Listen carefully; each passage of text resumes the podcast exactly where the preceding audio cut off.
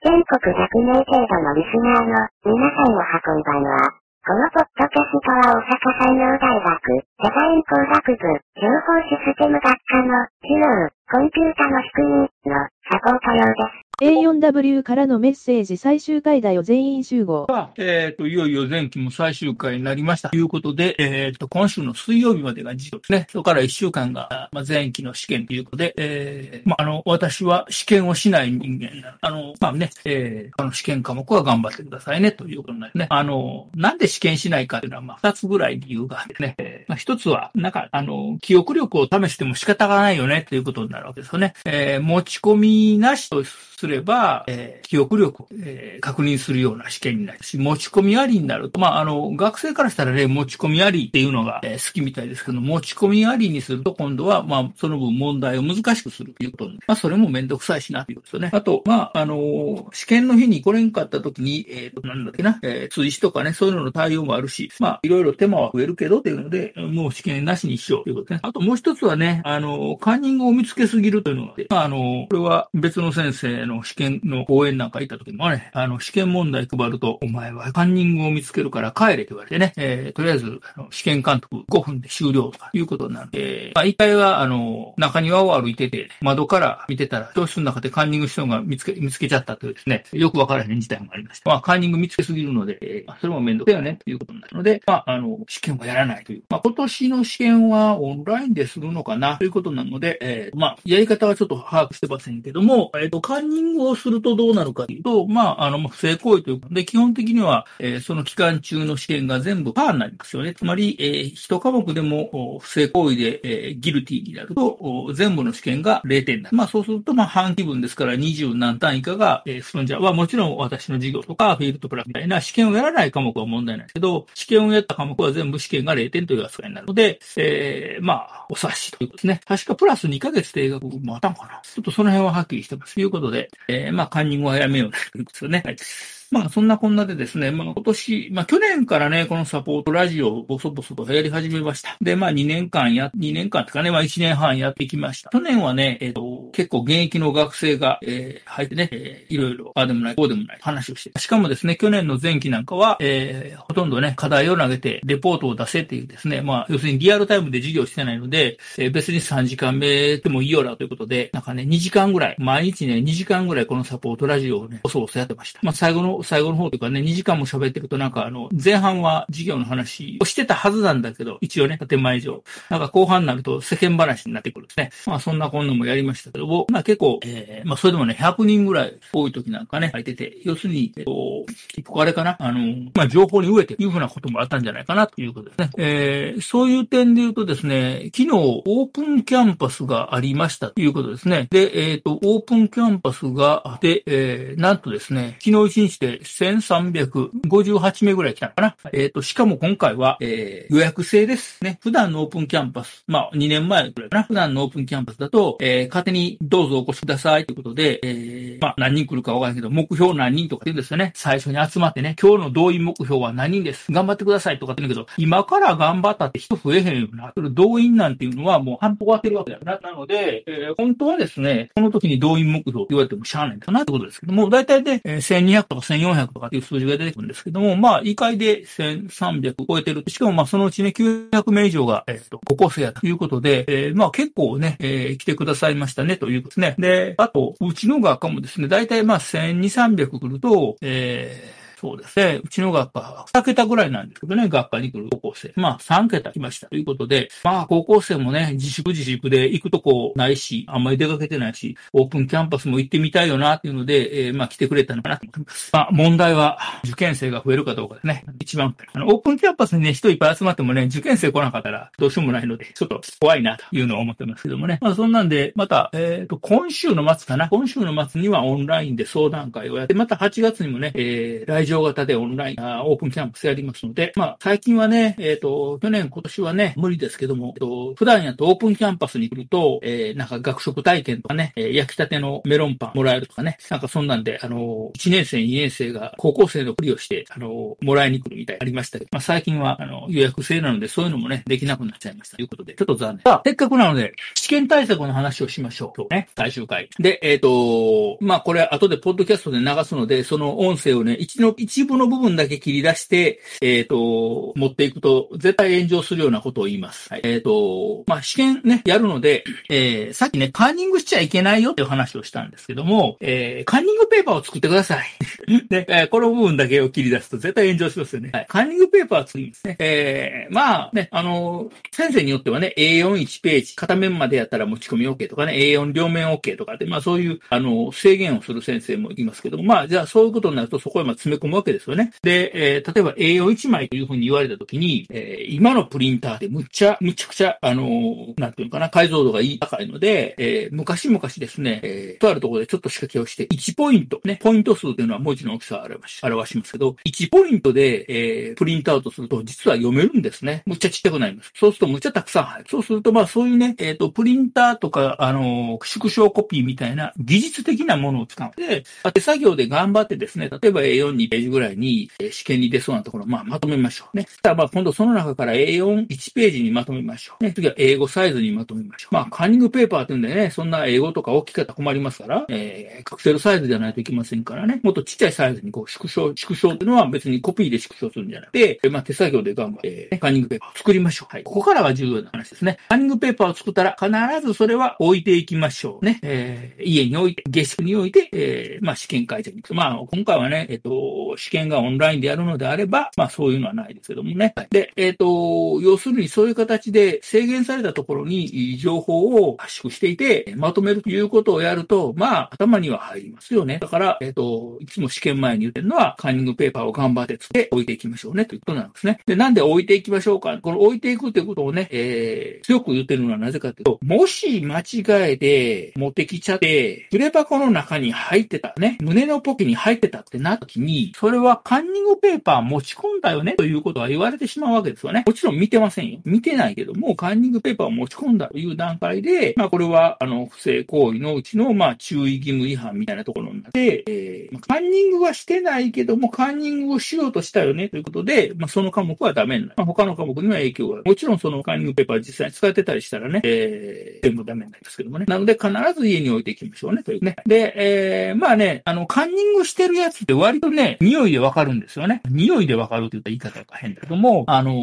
遠くから見ててもね、やっぱりね、カンニングしてるっていうのは、そういうね、えー雰囲気が、要するにカンニングしてるということは、カンニングしてるところを、まあ、いわゆるあの、現行犯ですから、現場を抑えられるのは困るということで、えー試験監督に来てるね、先生がどの位置にいるかっていうのを、こう、チラチラ確認するんですよね。で、チラチラ確認してるので、普通の学生に比べて頭が上がってる率が高いとか、キョロキョロしてる率が高い。ね、こっちも分かってるので、えーそういう学生はそばには行かない。え遠くから見てないふりをしてみるわけですね。で、あとは、えーなんだ、存在感、なんだっけな、えーと存在感をフォローして、えーまあ、抜き足差し足で忍び寄って、後ろからピッとこうね、君これ見てるよね、といなことをこうやるわけですよね。そうすると、まあ、おおしまいということになるので、まあ、キョロキョロね、えーするのはちょっときついね。まあ、同じようなね、後ろキョロキョロするのはね、大学のシャトルバスに乗ったらおるんですけどね、いやいや、どこ、どこの学校のことは言いませんよ。どこの生徒とは言いませんけどもね、後ろチラチラ見てるんですよね。あれはきっと、なんか食いたいんやろな、バスの中でね。そういうのはね、もうバレバレというのが分かってしまいますね。なので、えー試験前にはカンニングペーパーを頑張ってつけて、えーそれを置いて試験を受けましょうというとですね。まあ、一週間ね、えー短期決戦なので、えっ、と、まあ、短期勝負ですね。えー今までやった中で、まあ、あの、どの科目とは言いませんけども、あの、今日ね、朝授業をやりましたね。で、今サポートラジオやってますけど、その間になんか一個授業入ってますよね。えー何の授業とは言いませんけどもね、なんかありますよね。まあ、あの先生なんかはこれ出すよ、これ出すよってはっきり言ってるはずなんですよね。まあ、言ってると本人も言ってますから。で、えっ、と、まあ、本人人曰く、出るって言うてんのになんでできねえんだろうな。あの、出るって言うて、その解き方もね、ちゃんと授業中に説明してると。なのにその問題を出したら、解けねえ、おかしいなとかは言ってるわけですけども、出るって言ってるとこは出るのでね、あの、別に、なんで言うかな、あの戦略的にね、ここ出すよ、ここ出すよって言うて、あの、そっちへ気を向けといて違う問題を出すみたいなことはしませんから、大学の試験もね。まあ、それやるとちょっとね、あの、教え方まずいよね、問題だね、と言われるから、当然、ここ出すよって言ったのは、まあ基本出るわけですよね。もちろん、出すよって言わなかったところが出るかもしれないけども、出すよって言ったところは出るし、ここは試験ではやりませんと言ったところは出ないんですよね。まあ例えば試験でやりません、やりません、やりませんって言っといたところをどんどんどんって出して、へへへっていうのをやったら、それはちょっと教え方としてで、ダメっすよねってことを言われるわけですから、まあ、出るって言ったところは出る。出ないって言ったところは出ない。で、出るとも出ないとも言ってないところは出るかもしれへんし、出ないかもしれへんし、いうことになるので、まあそういうね、まあもう今、今更言うなよですけども、授業中にまた説明をちゃんゃんと聞いといてやれば、普通は取れるわけですよね。だから、あの、大学っていうのはね、4年でちゃんと卒業できるようになってるんです。で、ちなみに、えー、昔々はね、例えばその、4年で卒業できない学生っていうのは出てくるわけですね。そうすると、文部科学省の方から、まあ、ストレート卒業率が低い。4年で卒業できない学生が多いやという時に、なんで4年で卒業できないんだという話をね、え、ストレート卒業率が低いぞという、こう、お叱りが来たりしたんですけれども、実際問題としてね、えー、大学としては4年で卒業できるようなカリキュラムを組んでる。ただ、本人がやらなければ、それはまあ単位取れないんで仕方ないよね、ということになるね。はい。なので、えー、まあ今、文科省の方も別にそういうことをブツブツは言うてないというそうです。まああとね、これは本当に、まあ驚く話なんですけども、何年かに1人、2人おるらしいんですけども、まあね、お父ちゃんお母ちゃんが来るわけですよね、大学にね。4年間学費払ったのになんで卒業できないんだという、こうね、こういうことをおっしゃるお父ちゃんお母ちゃんがおるらしい。いやいや、それは都市伝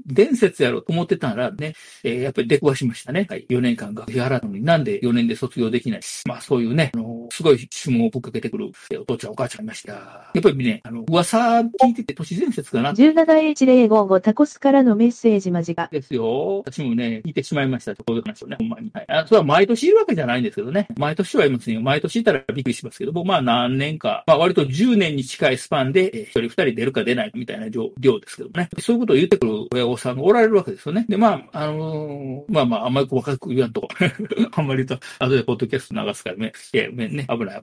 なので、えー、まあそういうことのないようにね、えー、してください、ね。あのね、あの、4年間学費払ったら何もしなくても卒業できますよということは保証書はしてないので、あくまで4年間在籍して、まあ最低限124というね、まああの、学科とかカリキュラムによっては124を超えた、えー、単位数を取らないといけない場合もありますけども、まあ、あの、文科省の基準で言えば4年間124単位というのが最低ラインで、えー、そこはね、必ず取らないと卒業できねえよということになるので、まあ、1年のうちから単位を落とさないようにしといてくださいねというです。まあ、それでね、ちょっと単位の話をしときましょう。えっ、ー、と、取らないといけない単位が124ある。皆さんね、はい、うちの学科の今のカリキュラムは124単位、ぴったしで卒業ができた。これを4で割ると31になるね。はい。31。じゃあ1年間に31単位取ったら OK というわけではないんですよね。まあ、本当はこの話は、えっ、ー、と、入学式の後にですね、保護者の懇談会をやってそこで話をする子なんですけども、えっ、ー、と、まあ、今回それできるんです。で、1年間に31単位しか取らなかったら、3年終わった段階で93単位なんですよね。3倍。で、えっ、ー、と、実は100単位以上取ってないと、3年生が終わった段階で100単位取っていないと、えー、卒業研究が履修できないという、まあ、こういう規定があります。なので、えー、そういうパターンの人は4年目に卒業研究取れないので、え、まあ、5年生が5年目確定するということね。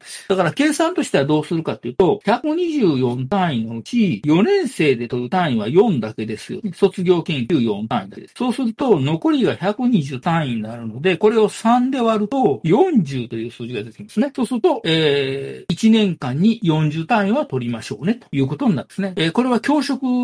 専門の科目を除いて、卒業要件単位と言われているものが40ですね。で、そうすると、40以上取っておけば、1年、あ、ごめん、3年生が終わった段階で120になるので、4年目は卒業研究だけやれば OK ということになるね。ということは、少なくとも半年に20単位を取っておかないと、しんどいよということになる。ので、皆さん今から、えー、まあもうね、私の授業なんかは、あと最後のレポートしたらおしまいということになるし、えー、プログラミング1なんかも多分もう終わってますよね。はい、それから明日フィールドプラクティスがありますけども、まあこれも、明日1日だけね、最後あの頑張ったから、えー、なんか急上昇というわけにもいかないので、まあ今から、えー、どうこうってならないもんもありますし、まあ試験を受けて試験でね、えー、点数を稼げば、なんとか間に合うという科目もありあるかもしれませんけども、まあ、半年で20単位というのを一つの基準にして、えー、取っていけば、えー、前期終わった時には20以上。で、えー、1年生終わった段階で40以上。ね、えー、来年前期終わって60以上を、えー、次80以上。3年生で前期終わった段階で100をまあ超えるわけですよね。まあ実際にはもうその段階で110ぐらいはいてるはずなんですけどもね。それぐらい言っといてほしいんですけども、まあ少なくとも半年に20単位を取るというぐらいのことを目標にして、えー、ておいてくれたら、ちゃんと4年生で卒業できるし、4年目はまあ卒業研究だけ取っておけば OK なので、えー、まあ安心ということですね。で、これ気をつけてほしいのが、こう100単位を超えてたら卒業研究が取れるわけですよね。そうすると、100ギリギリの人は、卒検の4単位にプラスして、もう20単位を取らないといけないんですね。で、こういう学生さんにですね、よく出るのが、妖怪が取り付くときがあるね。妖怪が取り付く。で、これを、あの、まあ、業界では妖怪1足りないとか、妖怪2足りないというね、まあそういうちょっと妖怪がいましてね。えー、まあ4年生終わる段階で卒業研究できました。卒業論文も書きました。発表もやりました。ね、卒業研究の4単位もらいました。で、最後蓋をパカッと開けたら、まあ取れた単位が123、ね、122ということで、まあここはあの、要するに妖怪1足りないとか妖怪2足りないというのが取り付いてるわけですよね。それどうなるかというと、まあ卒業研究ができたからといって、124単位足りなかったら、まあ卒業できないわけですよね。どうなるかというと、5年目の前期のうちに残りの単位を1とか2とか3とか4ぐらいを取って、まあ卒業するということになる。ので、まあこれ9月卒業というですね、えー、半年遅れて卒業するという、ちょっとあの、悲しいことになるので、まああるいはあの、卒検できずに1年伸びる人もいます。で、その時にまあややこしいのが、えー、内定もらってるね。まあ内定をもらってて、えー、まあ卒業が伸びたね、いう時に、まあ企業によって、えー、じゃあね、一応内定というのはあくまで、えー、卒業したら4月1日から、えー、採用しますよっていう、まあ契約なので、契約っていうのは前提条件があって、前提条件が変わると、その契約は、えー、履行しなくていいということになるんですよね。えー、そうすると、企業からしたら、えー、取りますよと、ね、対応しますよという、まあ、あの、ことを言ってるけど、それはあくまで、えー、卒業したらという条件付きなので、卒業できなかったら、はい、さようなっていうのもありますし、まあ、企業さんによっては、えー、9月に卒業できるんやったら、半年まで10月1日から来てください。1年、もう1年ちょっと頑張って、じゃあ入社を1年遅らしましょうということで、まあ、そのままね、内定を、えー、維持してくれるところも、まあ、あの、うちの研究室で去年卒業できなかった、えー、学生がいるんですけどもね、あの、まあ、先週ぐらい話をしたかな。教育実習に行っちゃって、えー、教育実習行ってて、えっ、ー、と、卒業できない。まあ、卒業研究全然できなかった。卒業ね、1年伸びましたけど、まあ、そこのですね、えー、会社さんは、えー、まあ、1年伸びてもいいよと、えー、内定をそのまま、えー、保持しますよということで、今、うちの4回生が、まあ、同じ会社にね、えっ、ー、と、内定をもらってるんですけど、内定者懇談会で、先輩に会ったんですけど、え、あの、なんか、内定は1年間伸ばしてくれるそうです。で、話を聞いてですね、あそういう会社もあんねんなまあ、あの、主にね、えー、派遣系の会社はそういうことをね、やっぱりあの、人をどうしても取りたいって、あの、結構遅くなってもね、えー、学生さん誰かいませんか出ていただけませんかと、こういうふうにね、お声掛けいただきますけども、まあそういうので、できるだけ学生取りたいということで、まあ卒業が伸びても、いや、まだその気があるんやったら、うち内定保持しとから1年後でもいいよ、みたいなね、こと言ってくるとこもありますけども、まあすべての会社はね、そういうわけではなくて、まあ会社の方もね、計画があるので、まああの、卒業伸びたら、もう一回受けてもらってもいいけども、次必ず通るかどうか知らねえよ、みたいな、まあそんな会社もあるよね。はい、なので、えー、まあね、あの、少なくとも半期に20単位ずつ取っていて、えー、まあ、あの、4年で卒業するというのをやってまあ、これはですね、えっと、あの、某ね、えー、誰とは言いません、名前は出しませんけども、月曜の2時間目をやってるね、某先生の、えー、低空飛行、低空飛行理論というのがね、えー、要するに低空飛行してる飛行機は低空飛行のままで、えー、急上昇はしない。まあ、要するに何を言うかというと、例えば、1年生の前期に20単位通りましたっていう人は、ね、20、40、60、80、100は、こういう進んでいくわけですよね。ところが、例えば、1年生の前期に、えー、5単位しか取れませんでした。その人はやっぱり年間通しても10単位ぐらいやな。そうすると、まあ、3年生終わっても30単位ぐらい。ということで、要するに、えー、低い状態でずっと進んでいく。そうなると、まあ、8年経っても単位が揃わないので、卒業できずにさようならということに、えー、まあ、なるというね、まあ、低空飛行理論というのがあって、まあ、大体はそのパターンに当てはまるんですね。ただ、まあ、世の中にはね、えっ、ー、と、まあ、例外というのがあって、えー、低空飛行してたのに、えー、急上昇というふうなね、えー、人もおるわけです。まあ、あの、単位足りなかったんだけどね、えー、バイト先で本気で落とした彼女に留年したら別れるって言われて、あの、なんか本気出したら、ちゃんと4年で卒業できちゃったとかっていうね。まあそんな、ああの奇跡の人と、まあ、呼ばれたような学生もいます。まあ、多分明日来てますわ。はい、誰とは言いませんけども、あの、この話をすると、おやすさん、そのネタ好きやなと言われるんですけどもね、はい、あの、マクドでのバイトで本気で落としたお姉ちゃんに振られそうになったので、頑張って4年で卒業したけど、まあ、大学院でね、あの、大学に入り浸りすぎて、お姉ちゃんに振られちゃったね。まあ、最後はそうなりました。まあまあ、今はね、あの、うんうんうんです。まあまあ、そうはいいでしょう。あの、個人特定できちゃうな。明日多分来ますわ。はい。来るんかな明日。あ、来るな。はい。出してますので、えー、まあそういうのも言いますけど、まあそれはね、かなりの例外です。なので、えっ、ー、と、最初からやっぱり、あのー、なんだ、取る単位数が低ければ少なければ、まあ当然、その、今までずっと推移するのでね、えー、1年の最初から、えー、まあ、あの、気合を入れてやりましょう。あの、よくね、頑張りますって言うて、学生が言うんですよね。私いつも言ってるので、えー、頑張れなくていいよ。遊んでていいよ。遊んでても結果出したら OK ってね。まあよく言うんですけども。まあ遊んでて結果が出るかどうかは知りません。あの、ただ頑張った、頑張ったけど単位取りませんでしたっていうのは、まあ単位取れなくて残念やね。ということで終わるので、まあそこはね、えー、ほどほどにやって、えー、まあ、できるだけちゃんと単位取りましょうね。というとやっぱりね、あの、これ細かい話になるけど、あの、5年、6年かかっても、まあ大学出た方は、方がいいのはいいんですよね。なんでかっていうと、えっ、ー、と、大学卒を出ないと取れない資格というのは世の中にはあります。で、えー、これ大学卒であれば、別にもちろんね、どこの大学、まあ大学のランキングって、こう1位から下は何位までかなわかりませんけども、ね、日本全国つづぐらうら大学がいっぱいあって、まあ、ね、日本で一番有名な京都の大学とかね、東京の大学っていうのが上の、当然上の方にあるんですよね。あの、旧帝大学。で、まあ、ね、あの、私学もいっぱいあって、こう、ね、大学が、まあ、順位付けされてるけども、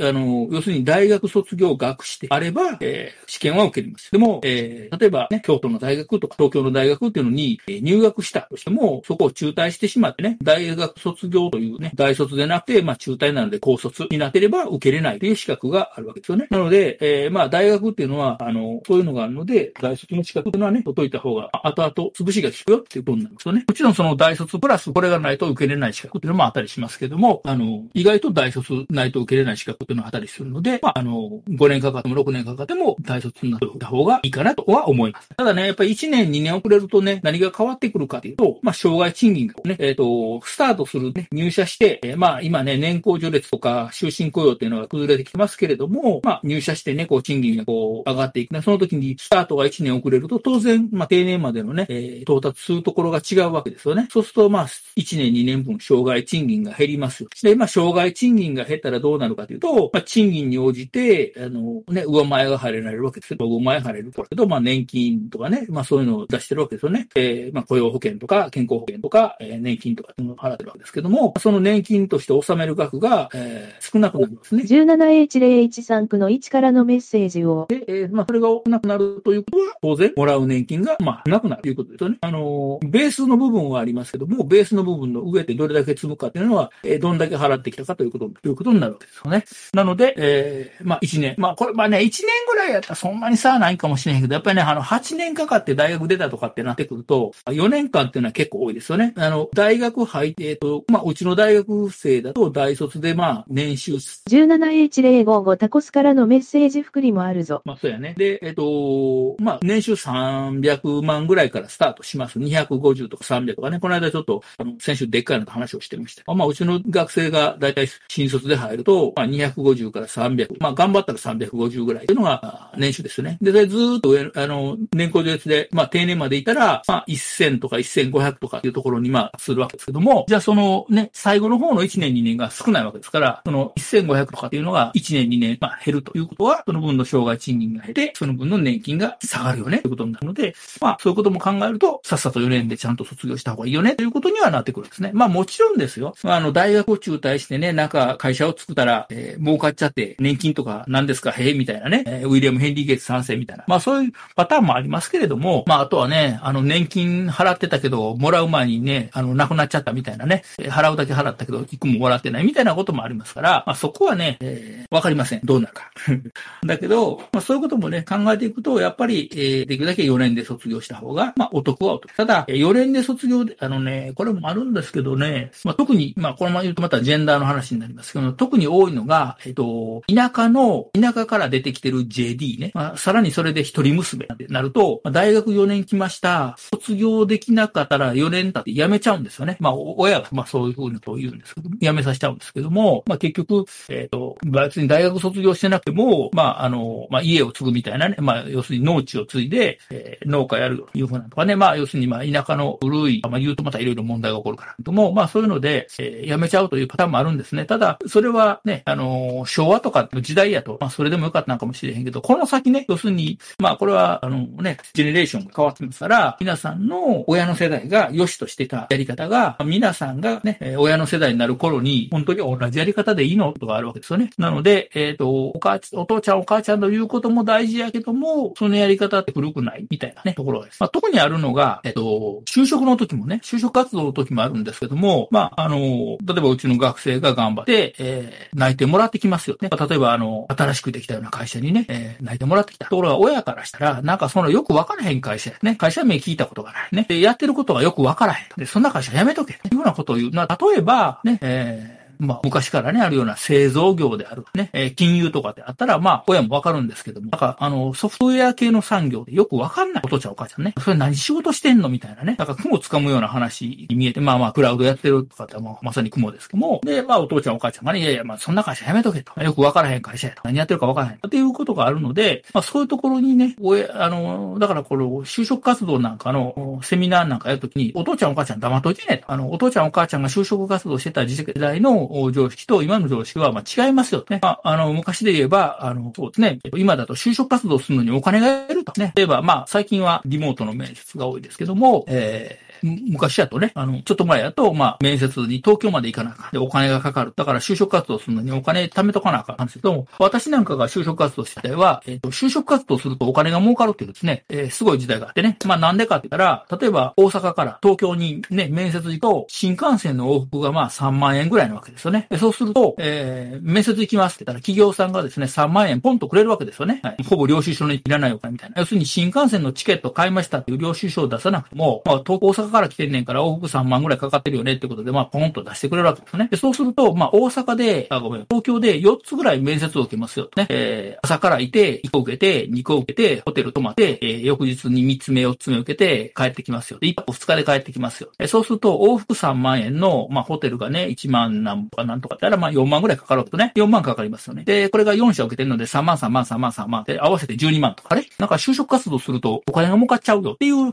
まあ、そういうこともあったわけですよね。で、えっ、ー、と、皆さんのお父ちゃんお母ちゃんがひょっとしたらまだその時代を経験してたかもしれませんね。そういうのと今みたいに、まあ最終面接やから、えー、交通費出しますよと。ただし、領収書ね、持ってきてくださいねと。領収書はね、企業に渡すわけですから、当然ね、えー、1個行ったら1個もらうけど、例えば2箇所行くので、えー、ね、2社から両方もらう。新幹線代両方くれ。みたいなことはできないわけですよね。まあだからもう全然違うわけですよ。で、そういうね、全然違う経験をしているお父ちゃんお母ちゃんが、えー、まあもちろん、あの、親ということを無視すればいいけですよ。まあいろいろね、話はした方がいいけども、ただね、全然時代が変わっちゃってるので、まあ言うてることをね、そのままっていうわけにもいかないということなので、まあ現状はね、あの、まあ私よりも山田先生がね、そういう授業を聞いてもらうのが一番いいんですけども、まあそういう現状を理解した上で、いやいや最近は違うんだと、お父ちゃんお母ちゃんの時代とはこう違うから、こうなんだってことをちゃんと言えないと、まあね、あの、要はその仕事をつきたいということで、皆さんもね、えー、就職活動するわけですから、まあそこはね、親をちゃんと話できるようにしとかんといけないね、